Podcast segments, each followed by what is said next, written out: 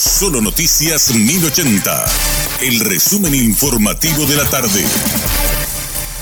Hola, soy Richard Toñanes y este es el resumen informativo de la tarde. En el Día de la Mujer Paraguaya, el Instituto Nacional de Estadísticas compartió algunas cifras alusivas a la fecha, entre ellas que las mujeres representan cerca de la mitad de la población. En conversación con Radio Monumental, Iván Ojeda, director del INE, dijo que las mujeres el número equivale al 49,7% de la población. Los promedios de ingreso mensual entre mujeres ocupadas es de alrededor de 2.300.000 guaraníes. Es 670.000 guaraníes por debajo de los hombres. Si hablamos de la constitución o cómo están hoy día constituidos nuestros hogares en la República del Paraguay, los que encabezan mujeres representan al 37% y dentro de este grupo poblacional el 31% de las mujeres que encabezan los hogares son solteras 26% son unidas, el 18% está casada, el 15% son viudas. La tasa de ocupación de las mujeres es del 53,9%, cerca de 1.444.000 mujeres integran hoy la tasa de ocupación activa. Son mayoritariamente trabajadoras por cuenta propia en un 31,5%, las que son empleadas u obreras privadas en un 29,4% y el empleo doméstico ocupa al 16% de las mujeres.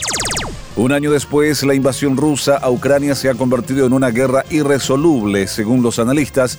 En China está la grieta que amenaza con quebrar al mundo en dos desde Pekín, el informe de Jaime Santirso, periodista de la Alianza Informativa Latinoamericana. En los últimos días ha habido indicios de movimientos en ambas direcciones. Por un lado, Estados Unidos ha alertado que China podría estar considerando dotear de armamento a Rusia, algo que la Unión Europea ha caracterizado de una línea roja, pero que Pekín ha denegado. Al mismo tiempo, China podría estar adquiriendo un papel más activo de cara a la resolución del conflicto. Ciertos rumores apuntaban incluso que China podría presentar un plan de paz. Esta posibilidad se ha fraguado en un documento de 12 puntos que reitera su argumentario hasta la fecha y que tampoco presenta ninguna medida específica. Desde Pekín, China, Jaime Santirso.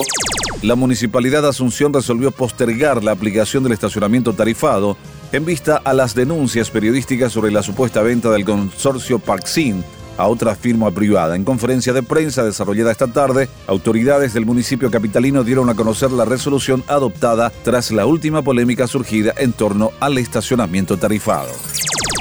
Dos hijas de Oscar Denis llegaron hasta el Poder Judicial este viernes para presentar a través de su representante legal una diligencia como anticipo jurisdiccional sobre la reconstrucción de los hechos ante el juez Gustavo Amarilla. El magistrado accedió al pedido y ordenó la reconstrucción judicial de los hechos del secuestro del ex vicepresidente que ocurrió el 9 de septiembre de 2020.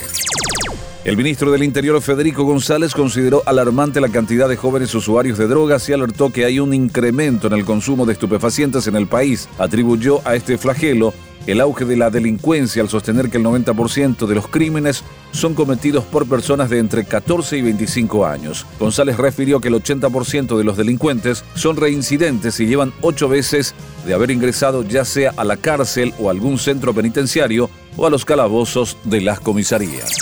Este fue nuestro resumen informativo, te esperamos en una próxima entrega.